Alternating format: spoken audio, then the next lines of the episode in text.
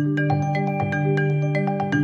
Si quieres tener lo que pocos tienen, tienes que hacer lo que pocos harían. La vida es 10% lo que te pasa y 90% de cómo te lo tomas. Sexualidad se une con espiritualidad y vamos a tener esta sexualidad sagrada. Que el corazón tiene esa capacidad de intuición y de saber las cosas inclusive antes de que sucedan, inclusive antes que el cerebro. Queremos que digas ajá y que nos caiga el 20. Así que platicamos con visionarios, artistas, científicos, doctores, chamanes y todo clase de disruptores. Porque creemos que tan solo con hacer preguntas, pero sobre todo al escuchar, podemos cambiar la forma de percibir el mundo. Ser más empáticos, abiertos y humanos. Ajá. Es un espacio en el que sacamos del closet temas de los que poco se habla. Los cuestionamos y tratamos de entender la vida.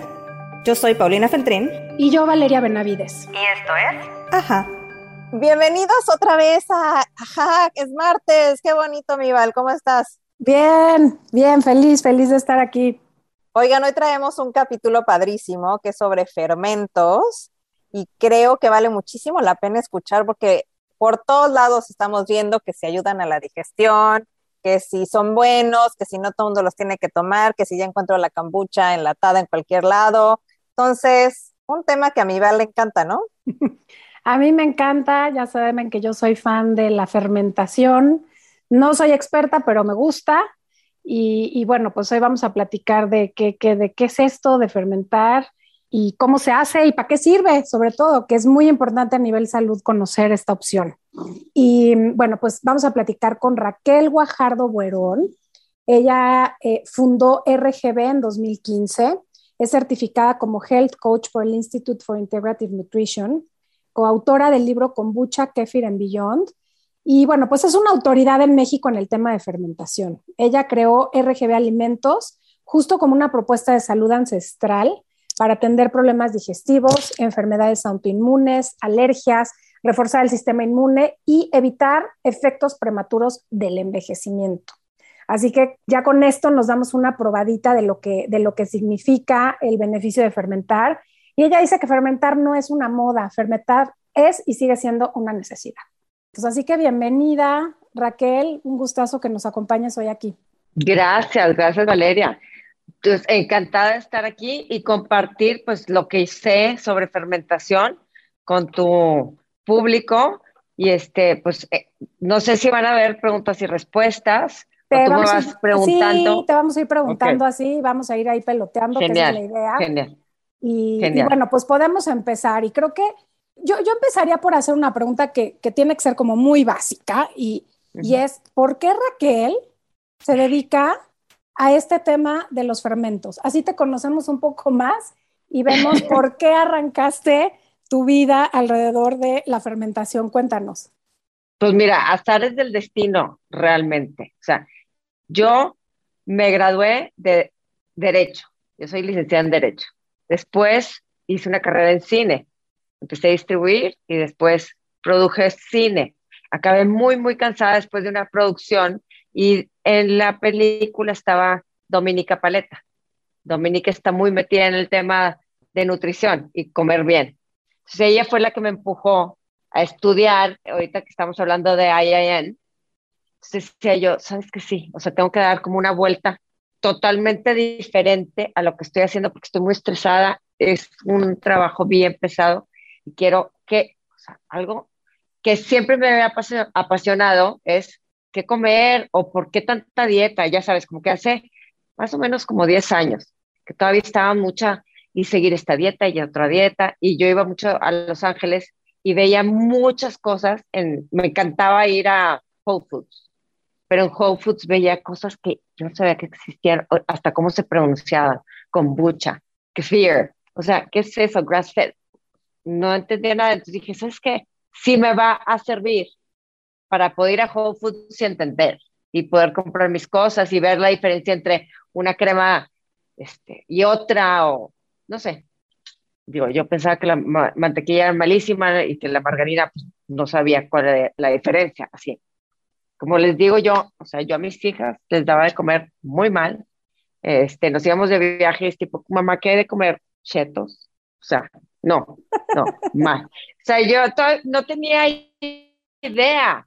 este, de, lo, de lo que nos hacían los alimentos. Entonces, empiezo, es como dices, me una embarradita en este tema y para eh, graduarte necesitas hacer health consultation, consultas. Y pues, tuve mucha gente y yo dije, pues, sí está padre, pero no soy psicóloga, no soy psiquiatra, no soy nutrióloga, no soy nada, como para estar dándoles recomendaciones de qué hacer y qué no hacer. No, no me sentía totalmente capacitada. Entonces dije, pero lo que la gente quiere saber es qué comer y, y, por qué tan, nos das hambre y quieren bajar de peso. Y, pues, eran cosas que yo también seguía con, con, o sea, cuestionando.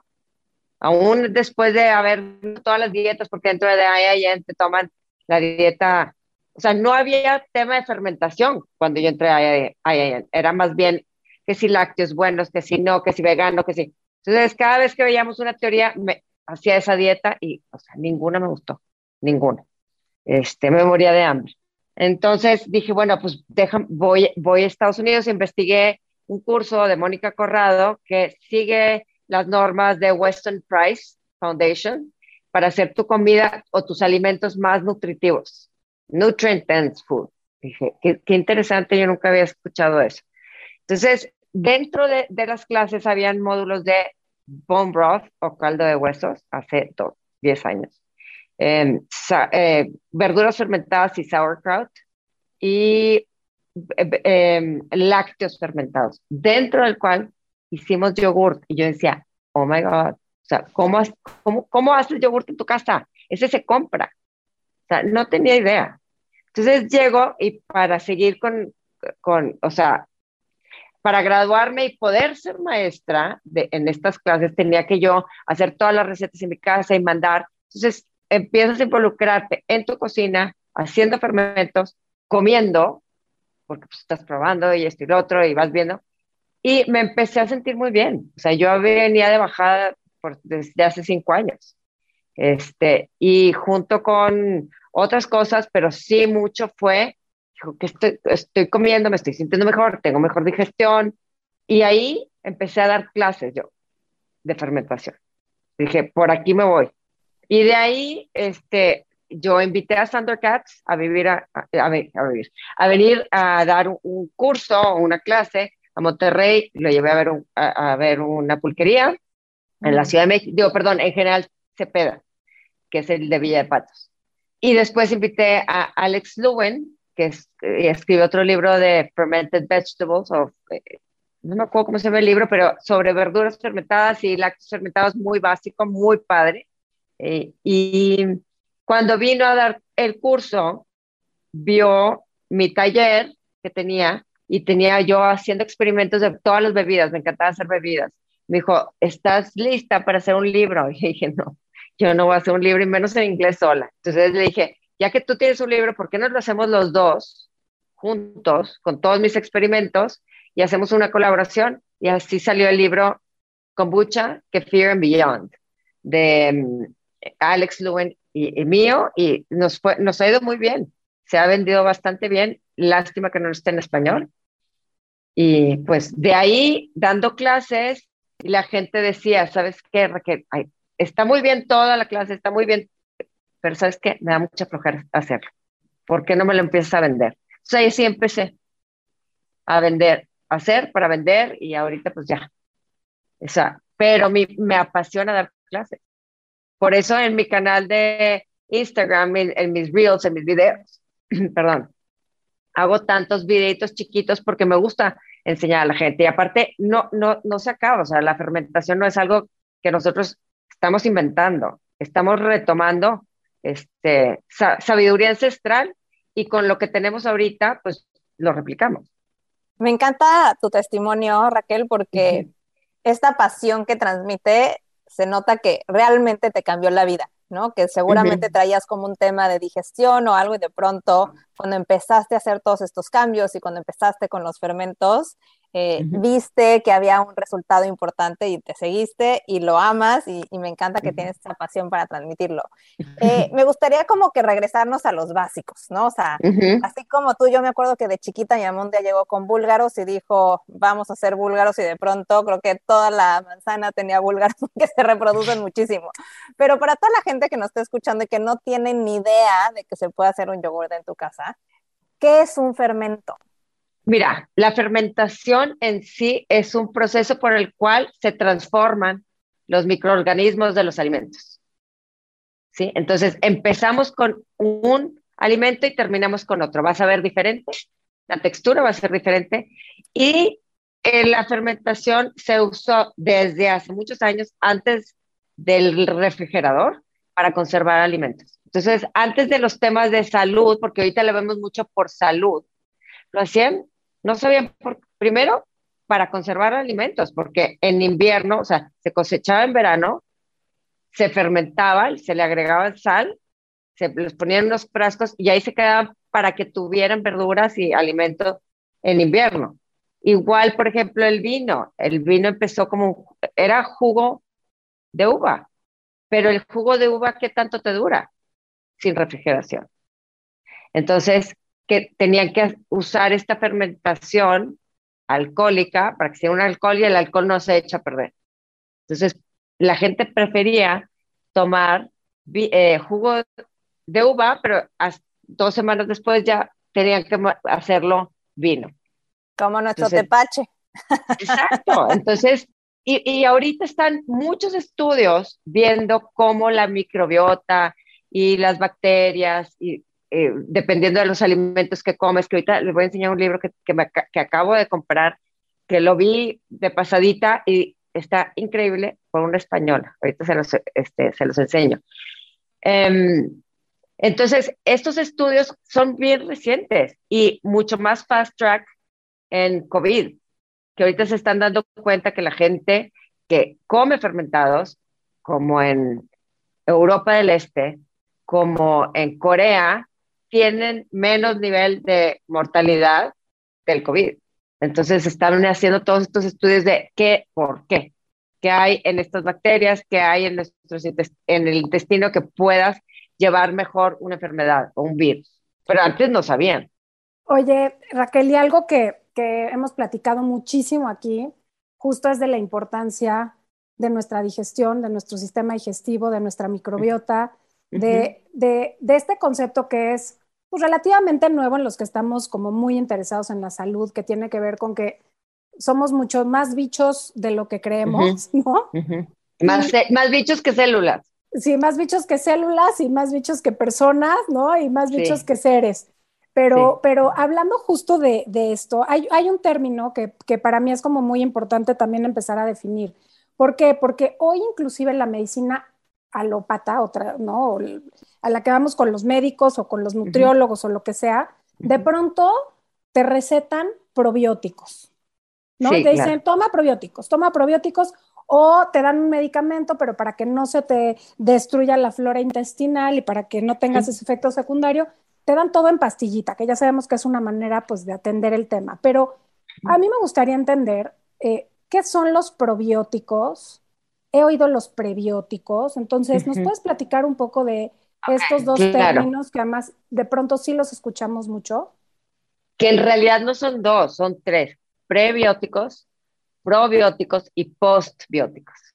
Que ahorita vamos a hablar, o sea, se está empezando a hablar de los postbióticos. Entonces, vamos a, a pensar, vamos a empezar con los probióticos, que es lo que más oímos y que es lo que más nos recetan. Los probióticos son las bacterias en sí las bacterias que necesitamos en nuestra flora intestinal para tener mejor digestión, para poder este, combatir patógenos, virus, los bacterias que necesitamos para poblar todo, todo el intestino. Em, y los prebióticos. son bacterias? Son bacterias. Ok. Sí, bacterias. Hay muchos tipos de bacterias lactobacilos, quién sabe qué, o sea, no me lo sé, pero hay muchos tipos de. Y hay gente que dice que para ciertos padecimientos hay eh, bacterias que se necesitan, pero en realidad yo no lo sé. Eh, sé que hay un estudio que te puedes meter a zoe con zoe.com y, te hacen un Blue Poop Challenge, que te haces unos muffins y vas viendo cuánto tiempo vas, te tardas al baño y depende de lo que comes, te dicen qué bacterias tienes. Que hay, creo que como 14 importantes. Yo lo hice y yo, a mí me salieron 13. dije, bueno, not bad. Este, hago uno que pero se llama Biome. Sí. Entonces, pues es, depende de lo que comas, porque también los prebióticos son los alimentos para estas bacterias porque las bacterias necesitan alimento para reproducirse. Entonces, por ejemplo, berenjena, verduras, todo esto es alimento para las bacterias. Entonces, vamos a ver un sauerkraut, un chucrut, una col fermentada. Tiene prebióticos, que es la col, probióticos, que son las bacterias que se hacen de la fermentación, y ahora sí también tienen postbióticos. Postbióticos son los desechos de estas bacterias que muchas veces se están viendo y haciendo estudios que los postbióticos son los que más nos benefician. Entonces, un postbiótico siempre tiene que haber habido una fermentación, eh, porque es el desecho de, de, las bacterias. ¿En dónde los encontramos? En vinagres fermentados o en una col agria fermentada. Ese sabor agrio que nos da como de vinagre son los postbióticos. Entonces, pues todo un tema, todo un tema que, que a lo mejor lo que estoy diciendo ahorita, dentro de dos años van a decir, no, Raquel, es que estabas equivocada porque hay cinco cosas más, no sé, pero hasta ahorita esto es lo que tienen identificado. Entonces, de una manera muy simple, digamos que prebióticos, si llevamos una dieta rica en fibra, todos estamos consumiendo prebióticos, ¿no? Prebióticos. sí, hay ciertos, hay ciertos alimentos, y ahorita no te puedo dar la lista, pero si tú te eh, metes online, em, pones cuáles son los alimentos prebióticos. Sé que tipo las berenjenas tienen mucho prebiótico, espárragos también. Entonces... Sí, todos estos que son como amargos tienen más carga de, prebióticos, ¿no? Sí. Este, Entonces, digamos que si llevas este tipo de dieta, pues más o menos la vas llevando con los prebióticos, ¿no? Pero los probióticos sí necesitaríamos ayuda y por eso necesitamos fermentar. Exacto, sí. O sea, es siempre, una es para tu digestión y la otra es para que dentro, o sea, cuando tú estás comiendo, si tú, por ejemplo, combinas una comida alemana, salchicha súper grasosa, ¿con qué la combinan siempre? Con un sauerkraut o con agria, con fermentada. ¿Por qué? Porque puedes digerir mejor esa grasa y asimismo puedes eh, absorber mejor los nutrientes con estos probióticos o estas bacterias que también estás comiendo, que también tienen enzimas, los, los alimentos fermentados. Entonces, estas enzimas nos ayudan a break down las, las grasas y podemos digerir mejor. O sea, señores, olvídense de la pastilla esta de alcachofa que trae el entrenador del gimnasio. Sí, por favor. Hagamos esto de forma natural. Si alcachofa, alcachofa es un prebiótico. Coman una alcachofa. Estamos a punto de empezar la formación de Body Medicine 2022, Medicina Consciente. Es una formación de 14 semanas basada en las cinco leyes biológicas descubiertas por el Dr. Hammer y todo lo que se deriva de ellas. Es una forma increíble de unificar la medicina convencional, la medicina alternativa, meditación y otras modalidades de sanación. Todos están bienvenidos, no hay ningún prerequisito para participar. Son cinco módulos de fin de semana y es increíblemente empoderante. Es la puerta hacia el nuevo paradigma de la salud. Todos están bienvenidos empezamos el 18 de marzo. Creo que aquí también hay todo un mito alrededor de cómo voy a hacer, cómo voy a preparar esos probióticos yo, o sea, de qué me están hablando, ¿no? Y a mí me gustaría que, nos, que nos dieras más ejemplos de justo qué pasaba en la antigüedad, porque nos hablaste sí de las verduras, del vino, pero bueno, también, también ahora que está muy de moda el tema de la masa madre, por ejemplo, ¿no? Es harina fermentada y que te ayuda justamente a hacer pan.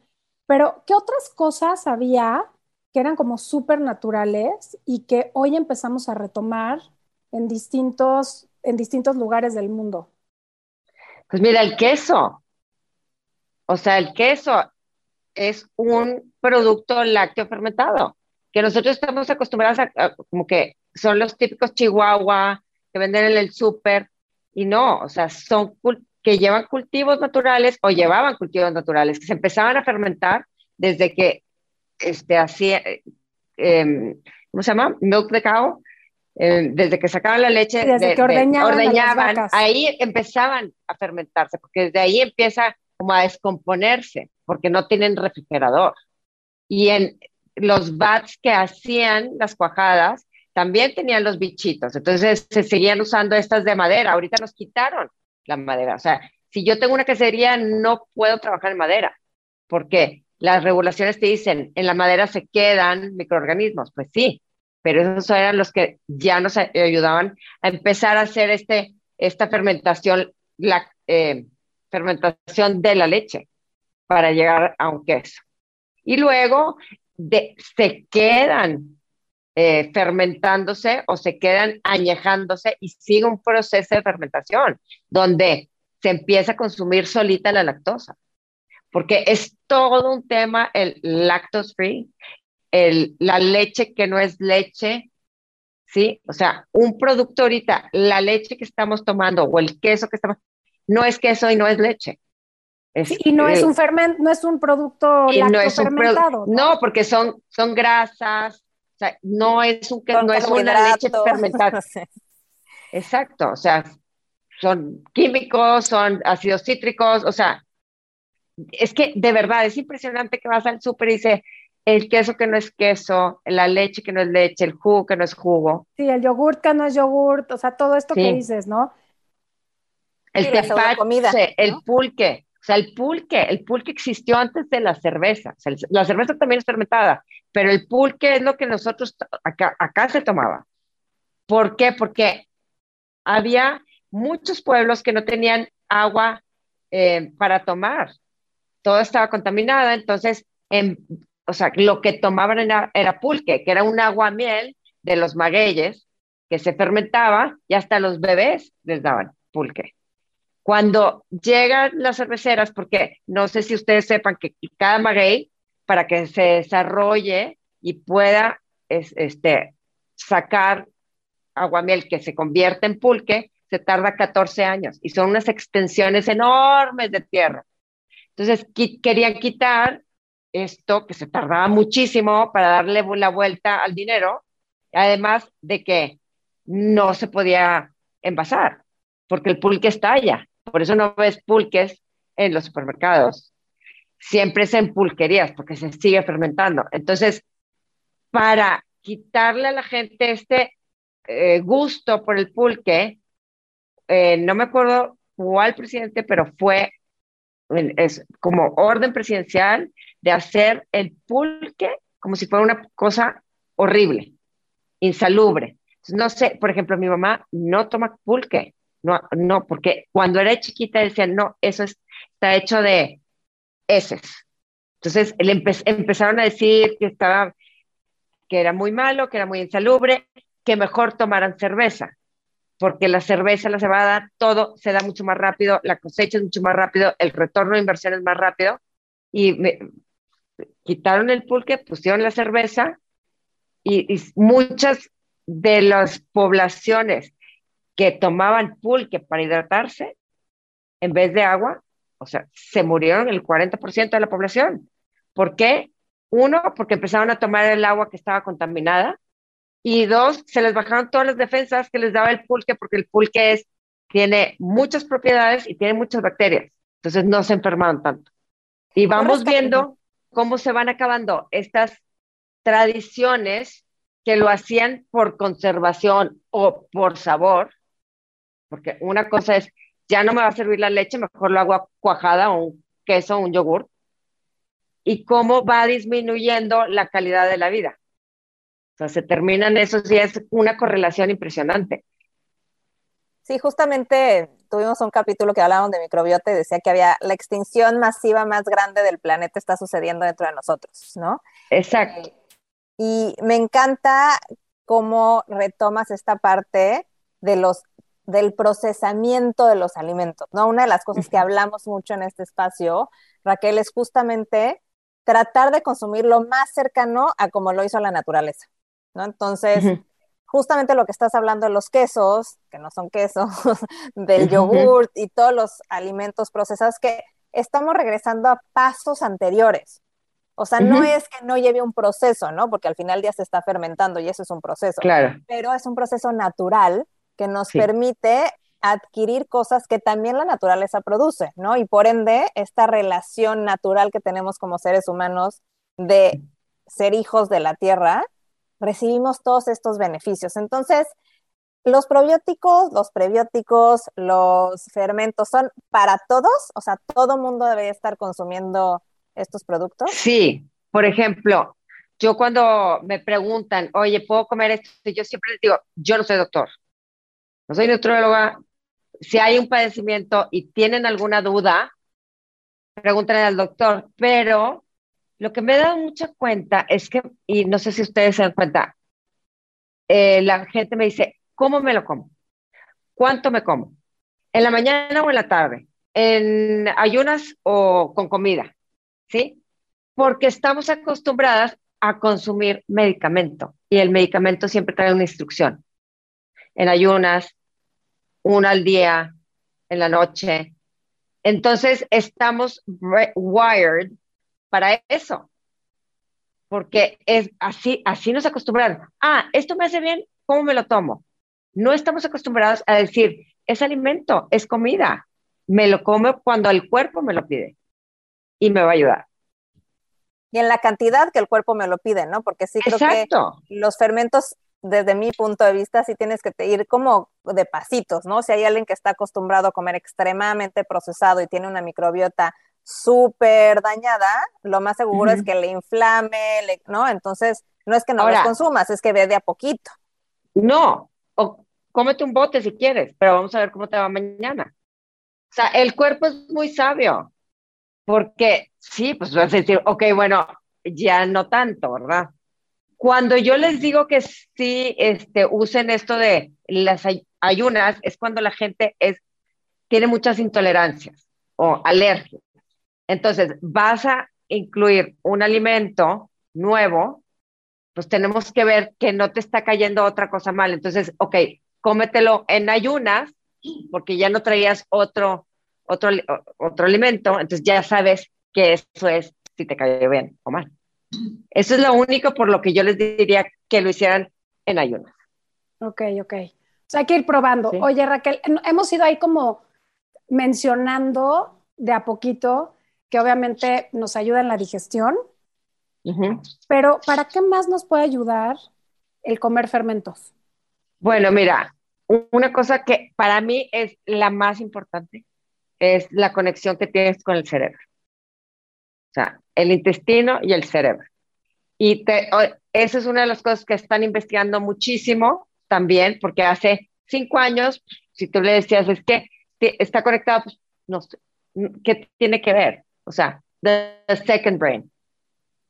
Entonces, mucho hace eh, nuestro intestino para que el cerebro esté funcionando. Entonces, si yo tengo una microbiota deficiente, voy a tener un cerebro deficiente.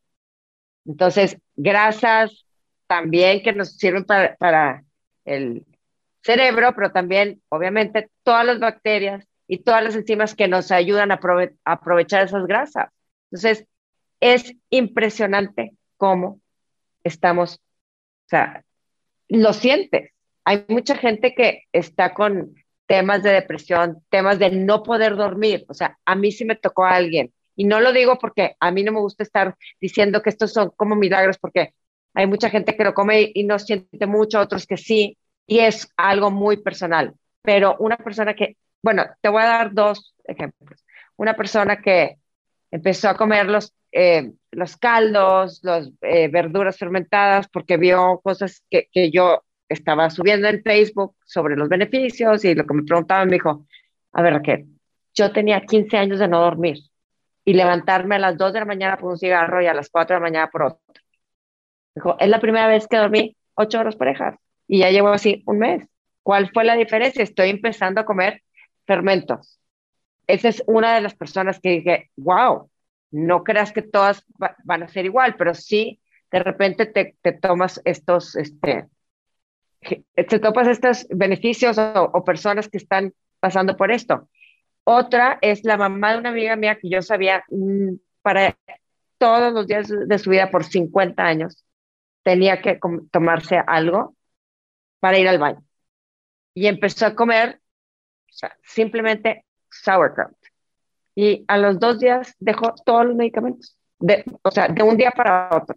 Dice, es que imagínate cuántos años llevo yo comprando medicina. Me gusta mucho porque regresamos a esta parte de lo natural, ¿no? Y yo creo que eh, las personas que vivimos en ciudades, ¿no? Que es la mayoría de la gente que nos escucha en este espacio, eh, es un gran recurso para volver a, a, poblar nuestra microbiota, porque como los fermentos hay muchos otros más, ¿no? Y creo que estar, pasar tiempo en la naturaleza de verdad es una de las grandes maneras de mejorar nuestro microbioma, porque los bichos que existen en las ciudades son espantosos y hay que equilibrarlos, ¿no? Pero para toda esta gente que pudiera tener a la mano estos recursos, podemos empezar a hablar exactamente qué es cada uno, porque seguramente la gente está escuchando sauerkraut, ¿no? Y búlgaro, sí, no tenemos ni idea de qué es. Entonces, así, por pasos número uno, ¿qué es un sauerkraut? Sauerkraut es una col fermentada o una col agria, o en francés se dice chucrut, que es simplemente col, puede ser morada, puede ser verde, con sal, que se va este, exprimiendo y se saca el jugo de la misma col y se deja fermentar en un frasco por varias semanas hasta que empieza a cambiar la textura, empieza a cambiar el sabor y ya, después, o sea, cuando te empieza a gustar el sabor, lo metes al refrigerador para parar la fermentación. Pero es una col fermentada con sal.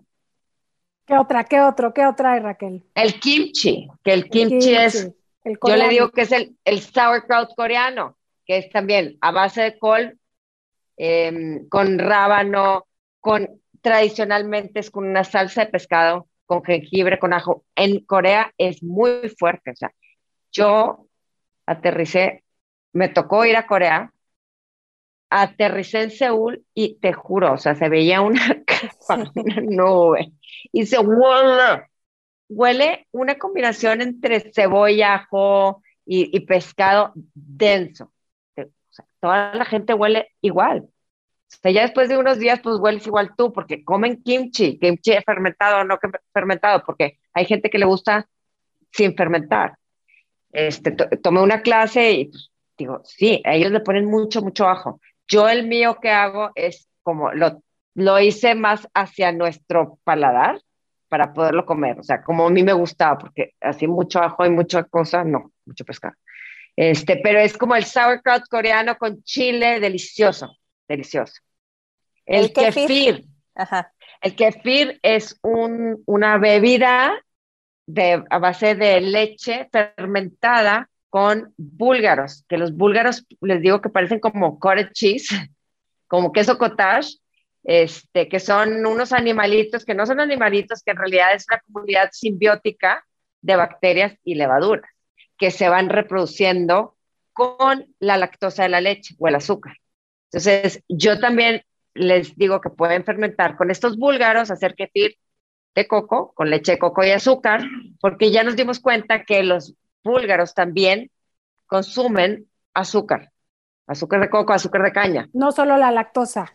No, entonces, por ejemplo, jugo de manzana que tiene muchísimo azúcar, le pones unos gran, unos búlgaros y se te hace una sidra. Se empieza a fermentar y se hace como una sidra. Igual el jugo de uva, como, una, como un vino con bucha, delicioso paréntesis, naturales. No quiero que vayan, a abran la botella y le echen los búlgaros. bueno, sí, yo lo hago. Ok, o, sea, del del, del, del, súper, de la botella, de la lata. Sí, siempre y cuando sea de plástico. de plástico la botella porque te revienta. Porque el vidrio te explota. O sea, yo agarro los de vidrio de patos y les echo así, les cierro. Y entonces empieza a expandir la botella delicioso y se hace dura y ya vas viendo cuando está, o sea, súper dura y dices, ajá, ya es cuando primero se hace una soda y luego se le empieza a quitar el gas y empieza a hacer alcohol. Y yo lo se he hecho vinagre. con, yo lo he hecho con jugo orgánico de manzanas, de cuenta. Entonces, bueno, viene en vidrio, lo, lo paso, pero, o, o a un frasco más grande que puedo estar este, liberando de gas a ratos. No, les voy a dar un tip. Ok, ok. Si no tienen estos airlocks que estén sacando eh, gas, sí es bien importante, o sea, es bien importante recalcar que pueden estallar. Y a mí me han estallado no una botella, muchas, por andar de novedosa. Entonces, a mí me, me enseñó Sandra Katz de poner dos, o sea, el de vidrio y otro lado de plástico. ¿Ok? Entonces, el de plástico se queda cerrado y tú, tú vas viendo cómo va este, ya, poniéndose más, más dura, inflándose, y ya cuando esté a punto de, de estallar, es, o sea, ya, esta otra también. Entonces ya vas viendo, ajá. Ok. Que Porque creo que eso si es importante. Ahorita para regresar, porque estamos haciendo la lista, pero creo que eso es importante. ¿Qué pasa en ese proceso de fermentación? Porque solo hablamos de que eh, las bacterias se comen el azúcar o las bacterias se comen la lactosa o los bichos se comen lo que sea que se coman de ese prebiótico, ¿no? Y, y ese proceso, ¿qué pasa? Libera, libera algo que hace... Libera gas. esto. Mm. gas. O sea, las levaduras, entre más levaduras tienes, más gas hay. Porque muchas veces dicen, ¿por qué mi, mi kombucha hizo mucha bur- bur- burbuja y este no? Pues porque uno tiene más levadura que otro. Por ejemplo, eso- por eso usamos segundas fermentaciones, Mm. para los azúcares y las levaduras. ¿sí? ¿Qué es Entonces, una es- segunda fermentación entonces? Segunda fermentación, cuando tú saborizas tu primer fermentación. Por ejemplo, tú haces una kombucha, té negro con azúcar, con un SCOBY, y a los días se hace un SCOBY arriba, que es como, parece como un hongo. Lo pruebas, dices, ya es una kombucha, pero pues yo quiero hacer una kombucha de moras, y es nada más de té verde. Entonces le quitas el, el hongo este que es el SCOBY, le pones la fruta que tú, a ti te gusta, si quieres de mango, si quieres de mora, si quieres de piña, pones el sabor, lo cierras y todo, o sea, imagínate, empieza a fermentar con estas azúcares y con las levaduras que ya tenía la kombucha. Entonces la segunda fermentación nos da gas. Sabor y gas. Y gas, exacto. Porque una kombucha, y luego la gente me dice, es que Raquel, esta kombucha no tiene gas, y yo, ¿por qué va a tener gas si es una kombucha normal de té negro? ¿Qué me va a dar gas? ¿No? Ok, ok. Entonces, regresando en esta lista, kombucha, ya hablamos de kombucha. ¿Qué es la kombucha? Kombucha es una bebida fermentada a base de té, tradicionalmente, y azúcar, con una comunidad simbiótica de bacterias y levaduras que es, es un SCOBY, Symbiotic Community of Bacteria and Yeast, que van a ser otro SCOBY, siempre vas a tener dos, la mamá y el hijo, y se van reproduciendo y reproduciendo y reproduciendo. O sea, pero pero en, que... Ajá. es decir, Dale, la kombucha es la bebida fermentada. O sea, digamos que lo que pasa es que el proceso de la digestión, por llamarlo de una manera muy simple, del azúcar sucede afuera de nuestro cuerpo y entonces es más fácil para nuestro organismo y viene ya con otras bacterias, ¿no? Que nos ayuda o sea, a hacer otras cosas. Digamos que están predigeridos. Sí, uno es predigestión, que por ejemplo también en las verduras, que comemos una no fermentada y te inflama. ¿Qué es lo que pasa cuando nosotros estamos fermentando esas verduras? Empiezas a ver gases. Eso es lo que haría adentro de tu estómago. Entonces lo estamos dejando afuera. Ya cuando yo me lo pueda comer, ya está predigerido, ya no te va a hacer tanto ruido en el estómago. ¿Qué otra, Y qué otra cosa hay? Cuéntanos. Hablamos kefir, eh, sauerkraut, Kimchi, kimchi. Miso, miso, miso, que Miso. nosotros, miso es una maravilla. Yo no tomo comida tanto y es como un fermento un poco más complicado porque lleva más pasos, este, se tiene que hacer un micelio. Por ejemplo, eh, no sé si han escuchado sobre el koji. El koji ahorita le están sacando mucho para, para, para fermentar cosas em, o para acelerar em, aging cuando quieres añejar ciertas cosas. Y, por ejemplo, en Noma de René Redzepi está usando muchísimo el koji para sus platillos, para fermentar, para hacer, para hacer garums, em, y, o sea, explota de sabor. Entonces, el miso es un, una pasta fermentada de frijoles eh, de soya regularmente. En Japón se usa mucho la soya. Acá en México no tenemos soya que no sea transgénica. Bueno, entonces nuestra versión o nuestra propuesta es un miso de garbanzo. Entonces, el garbanzo se fermenta con este koji, el koji se hace con, con arroz y unas esporas, que esas esporas se van a hacer, eh, se llaman aspergillus oryzae. O sea, son ciertas esporas que nos traemos de Japón.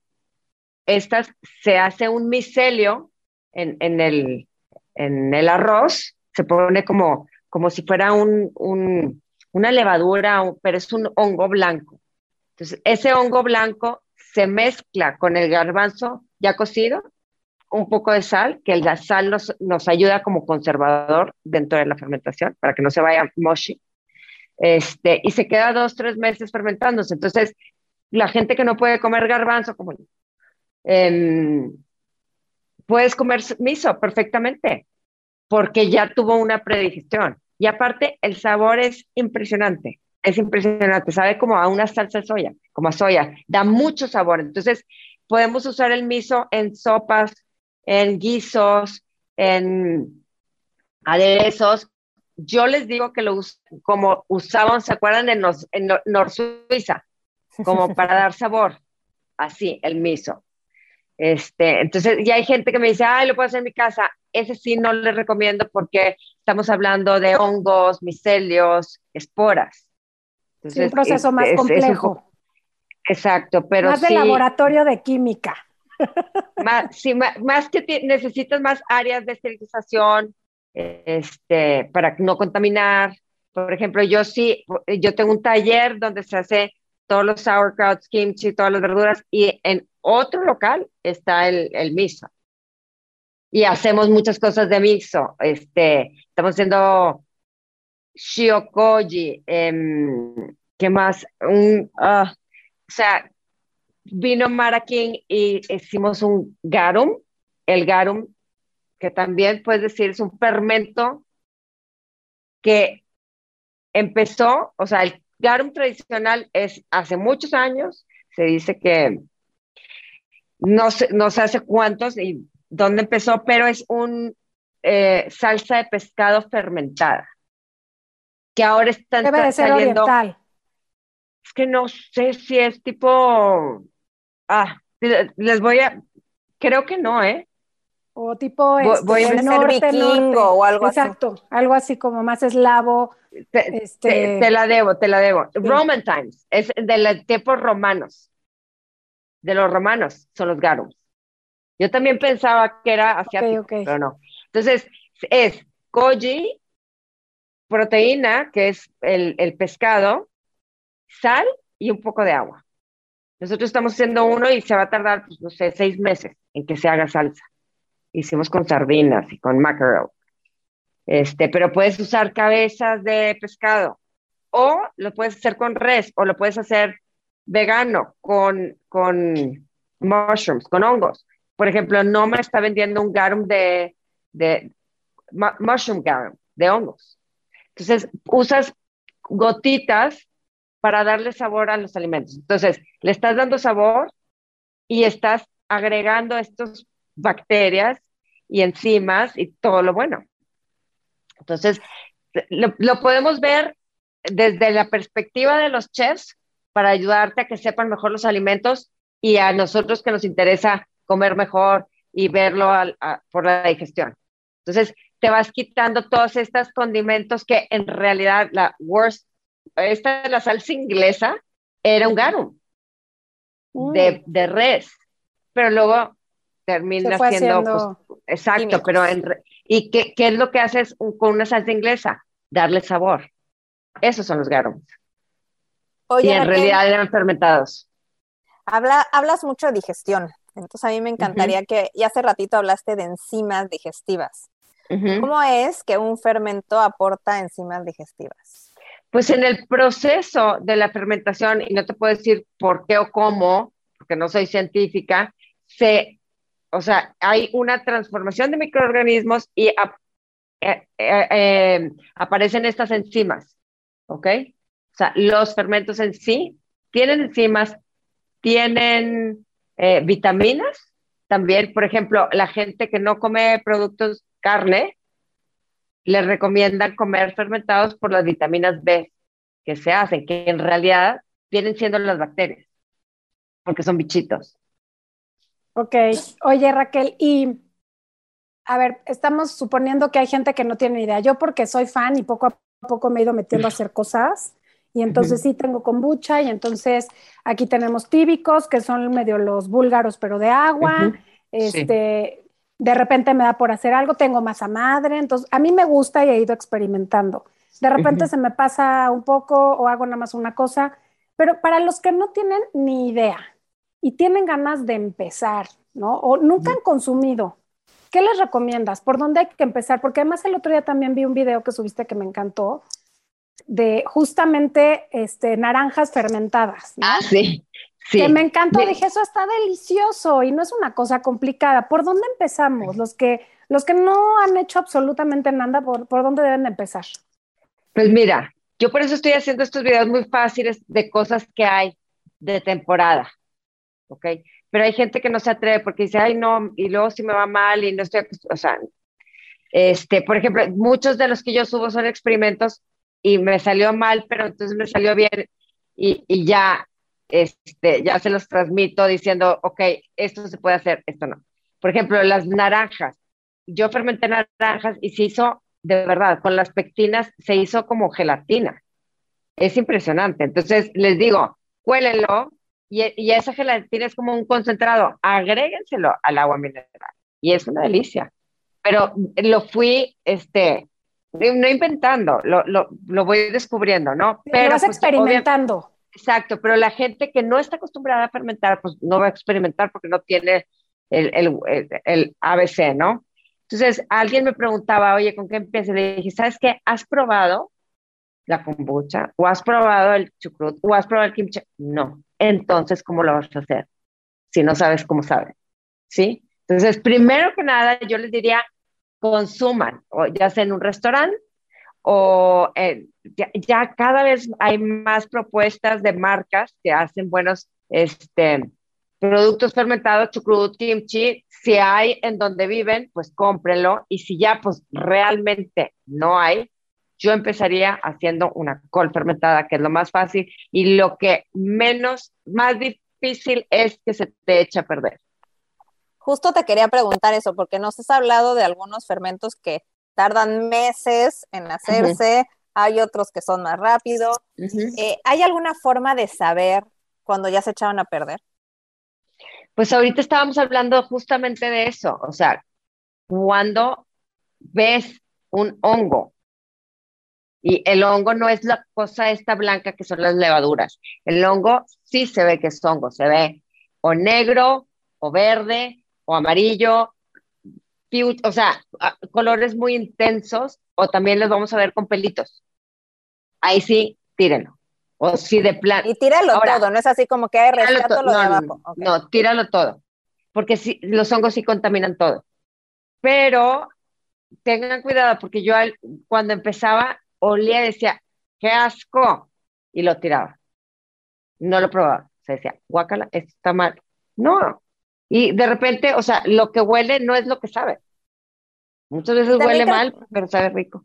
Y creo que también nos abre la posibilidad de hacer más diverso nuestro paladar, ¿no? Totalmente. Claro, empiezas poquito a poquito. Hay mucha gente que empieza a fermentarlo menos tiempo para que no se, sea tan funky el sabor. Y luego, entre más vas consumiendo, más, digo, es como todo, con el vino, con el mezcal.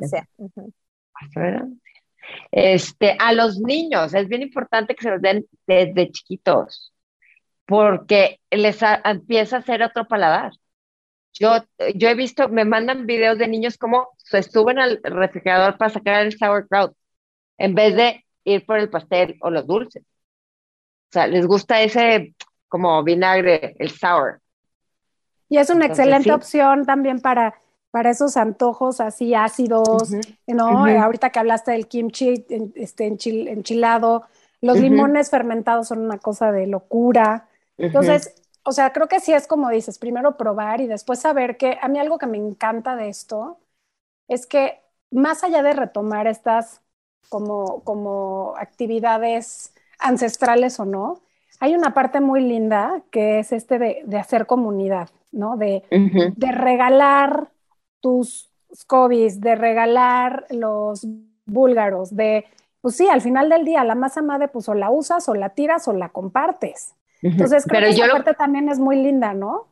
Sí, pero yo lo que les diría es que no regalen, regalen.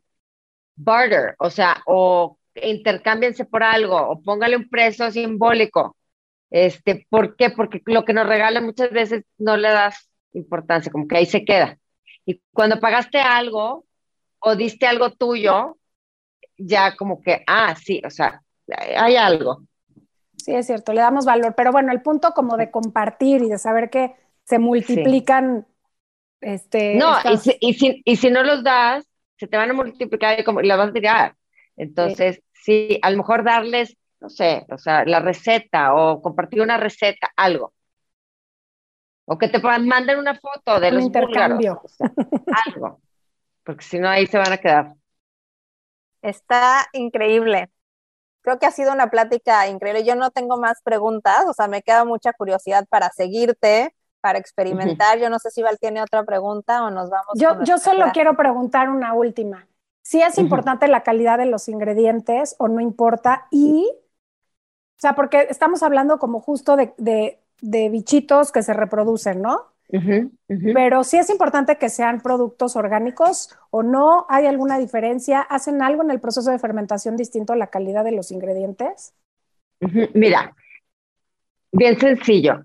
Un producto orgánico siempre va a ser mejor por varias razones. Uno, o sea, pero vamos a ver orgánico, orgánico de verdad, que no es que esté certificado, sino que venga de un lugar donde estén tratando bien la tierra, porque la tierra tiene estos microorganismos que se van a transformar dentro de la- las bacterias.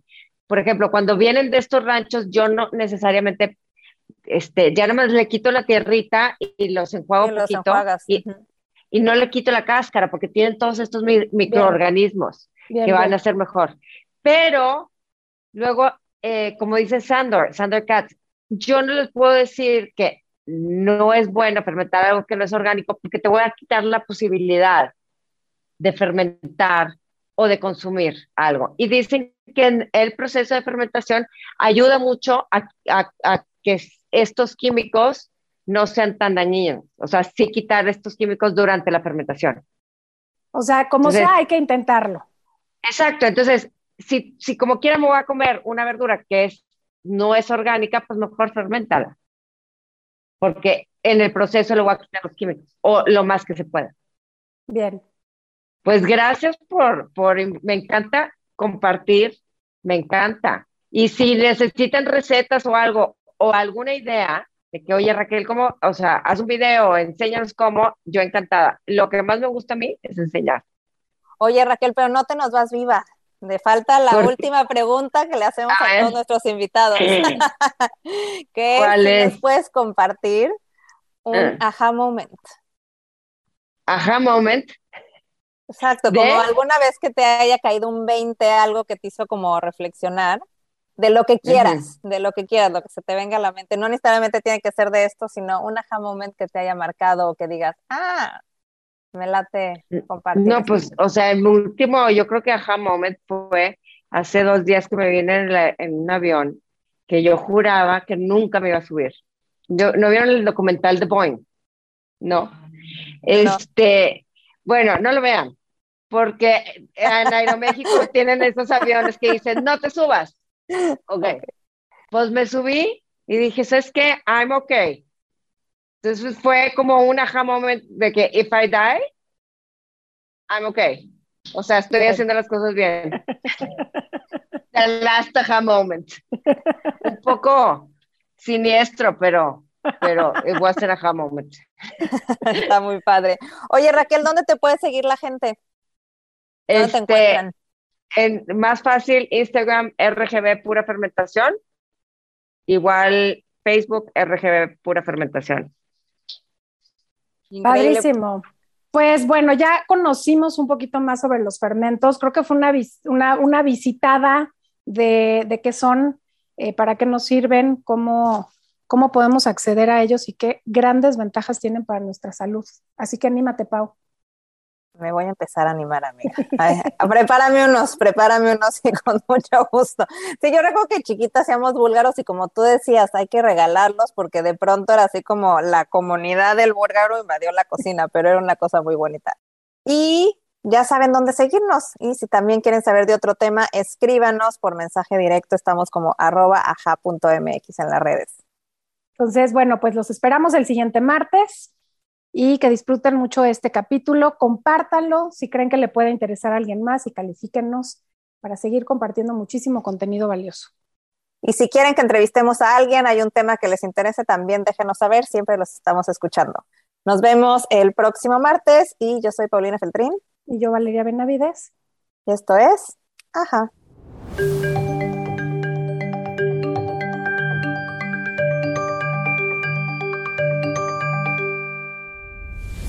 Estamos a punto de empezar la formación de Body Medicine 2022, Medicina Consciente. Es una formación de 14 semanas basada en las 5 leyes biológicas descubiertas por el Dr. Hammer y todo lo que se deriva de ellas. Es una forma increíble de unificar la medicina convencional, la medicina alternativa, meditación y otras modalidades de sanación. Todos están bienvenidos, no hay ningún prerequisito para participar. Son 5 módulos de fin de semana y es increíblemente empoderante. Es la puerta hacia el nuevo paradigma de la salud. Todos están bienvenidos empezamos el 18 de marzo.